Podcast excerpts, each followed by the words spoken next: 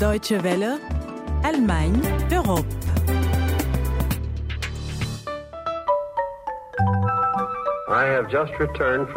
Je rentre de Berlin, de cette ville où les Allemands voulaient régner sur le monde. C'est une ville fantôme. Ses maisons sont en ruine, son économie et ses habitants également. Sieht für dich die Welt mal trübe aus, gibt's kaum eine Hoffnung mehr.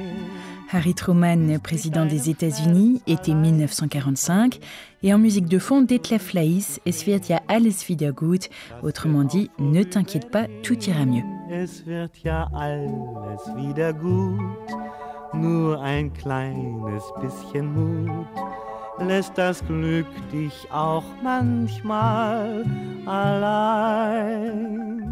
Optimiste, il laisse ce chanteur populaire de l'après-guerre, car en 1945, l'Allemagne ne va pas fort. Les Alliés se réunissent non loin de Berlin pour décider de son sort.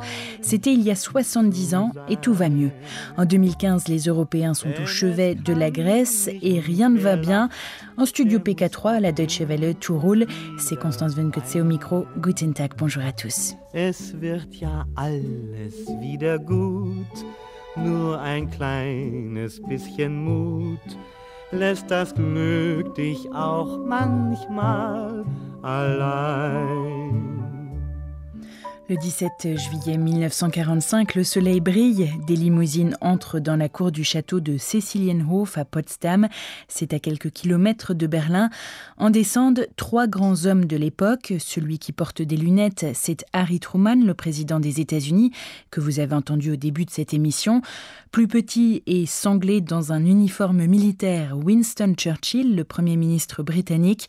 Enfin, celui qui porte une moustache et qui a le plus de cheveux est Joseph Staline l'homme à la tête de l'URSS, l'Union des républiques socialistes soviétiques.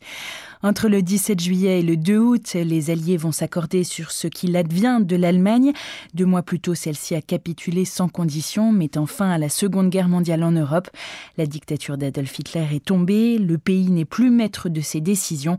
Et ce n'est donc pas un hasard, mais au contraire un symbole fort si les Alliés se réunissent à Potsdam pour décider du sort de l'Allemagne et de l'avenir de l'Europe.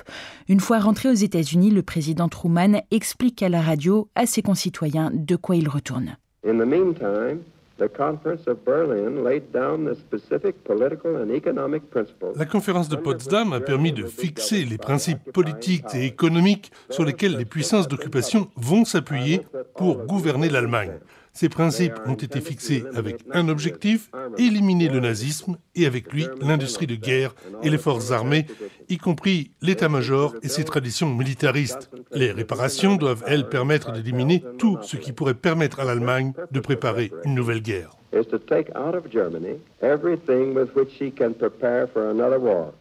Concrètement, la déclaration de Harry Truman implique deux questions. Que fait-on avec un pays qui a causé des souffrances indicibles au monde et quels sont les intérêts des puissances victorieuses? Dès le début des négociations, ces deux questions en soulèvent d'autres, épineuses. Winston Churchill, par exemple, cherche à savoir ce que l'on entend exactement par Allemagne. De quel territoire géographique et politique s'agit-il? Quelle est la taille et donc l'influence des zones d'occupation? Après quelques conciliabules, les Alliés finissent par se mettre d'accord sur la proposition du président américain. L'Allemagne dont on parle à Potsdam est celle de 1937 et le pays perd ainsi environ un quart de son territoire. Une fois que les frontières sont fixées, les trois grands s'accordent également sur les réparations autrement dit ce que l'Allemagne doit verser à titre de dédommagement pour les atrocités commises dans les 62 pays avec qui elle était en guerre. Pour ce faire, les Alliés divisent le pays en deux zones de réparation, la zone ouest et la zone est, et entérinent aussi l'autonomie de chacune des zones d'occupation, dont celle de la France. En coupant l'Allemagne en quatre, ils l'affaiblissent puisqu'elle perd son intégrité géographique, politique et économique. En la coupant en deux, ils se positionnent d'un côté les puissances occidentales, de l'autre l'URSS, une confrontation qui prendra quelques années plus tard le nom de guerre froide.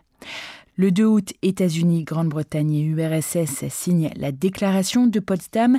La frontière orientale est fixée sur la ligne Oder-Neiße, deux fleuves qui constituent aujourd'hui encore la démarcation entre l'Allemagne et la Pologne. Les dirigeants systématisent également les expulsions des Allemands de l'Europe de l'Est, une façon selon eux d'éviter toute revendication territoriale future de l'Allemagne sur ses voisins orientaux. Enfin, concernant les réparations, rien de très précis. Chaque zone d'occupation est censée couvrir ses exigences au sein du territoire qu'elle contrôle. En revanche, le montant de la dette n'est pas fixé et ne le sera jamais. En septembre 1990, lorsque les deux Allemagnes et les quatre puissances alliées signent le traité 2 plus 4 qui ouvre la voie à la réunification, aucune mention n'est faite des réparations.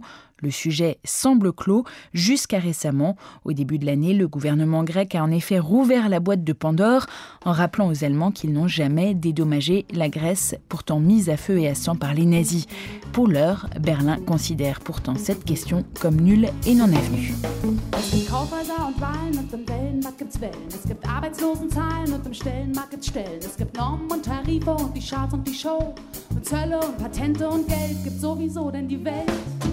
Ist was Gemachtes. Und du kriegst deine tägliche Kopie. Die Welt ist was Gemachtes. Bis da und dahin aus Notwendigkeit und der Rest ist der Rest ist Utopie.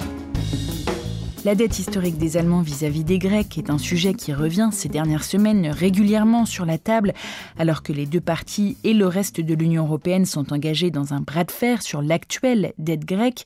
Celle-ci s'élève à plus de 300 milliards d'euros. Ce lundi, un énième accord a été trouvé entre le Premier ministre Alexis Tsipras et les créanciers d'Athènes. Un accord qui est loin de déclencher l'enthousiasme des foules.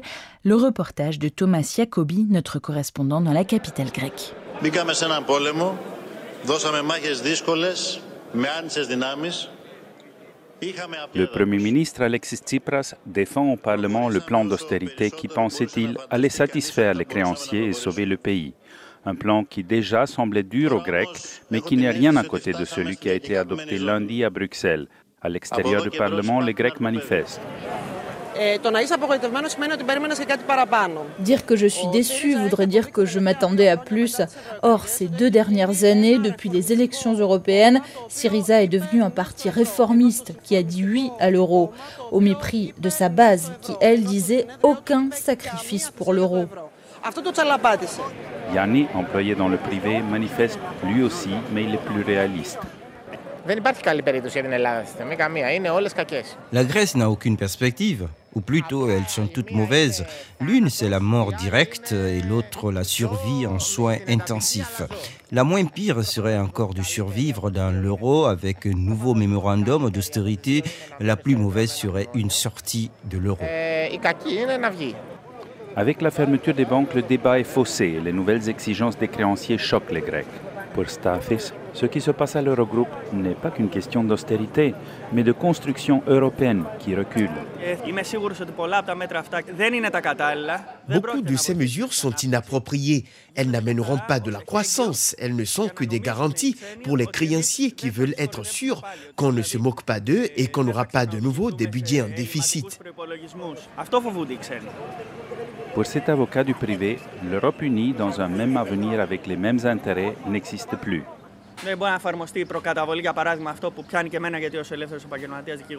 Si ces mesures sont appliquées, elles n'atteindront certainement pas leurs objectifs. Prenez par exemple le paiement de la totalité de la TVA à l'avance pour une entreprise comme celle où je travaille, comme avocat, une entreprise privée. Cela ne peut pas fonctionner. Peut-être que leur but ultime est plutôt de niveler les salaires de manière excessive pour forcer la compétitivité. Même son de cloche chez Jordanis, 55 ans, qui fait trois boulots par jour, chauffeur, vendeur et prof d'économie pour y arriver. Il a joué, il a lancé les dés, ça n'a pas marché. Jusque-là, rien à dire, il s'est bien battu. Il est jeune, inexpérimenté. Il ne s'est pas rendu compte du rapport de force sur le plan économique. Michali, 33 ans, employé du privé dans l'hôtellerie, rencontré un peu plus loin, résume la vie de bon nombre de Grecs. Je n'ai pas voté pour lui et je ne le ferai pas, mais le référendum, c'était une bonne idée. Et c'est bien qu'on ait dit non. On n'a pas dit non à l'euro, ni à l'Union, mais à l'austérité et aux exigences de la Troïka et des créanciers. Maintenant, j'ai honte en tant que grec qu'il se soit soumis totalement face à l'Europe. C'est la pire des humiliations. Il aurait fallu qu'il se lève et qu'il s'en aille. On aurait trouvé une autre solution. J'espère qu'il se montrera à la hauteur et n'abandonnera pas la souveraineté nationale.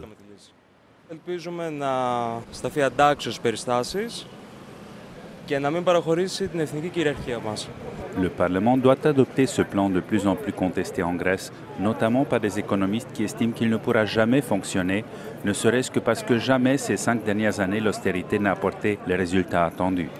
Les syndicats ont organisé des arrêts de travail toute la semaine et lentement, mais sûrement, la riposte s'organise. Thomas Jacobi d'Athènes pour la Deutsche Welle.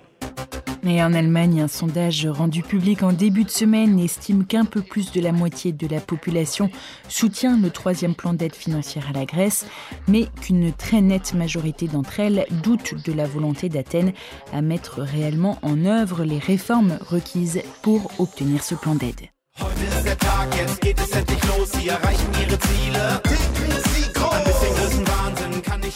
Bonne nouvelle pour tous les fans de ce magazine, vous pouvez enfin vous abonner au podcast d'Allemagne Europe par le biais d'iTunes. Il suffit pour ce faire de suivre le lien correspondant dans la rubrique podcast de notre site internet. Dans la médiathèque, vous trouverez également facilement toutes les éditions d'Allemagne Europe. Et pour nous écrire, ça n'a pas changé, français.dw.com. Passez une bonne semaine, à la prochaine, tchuss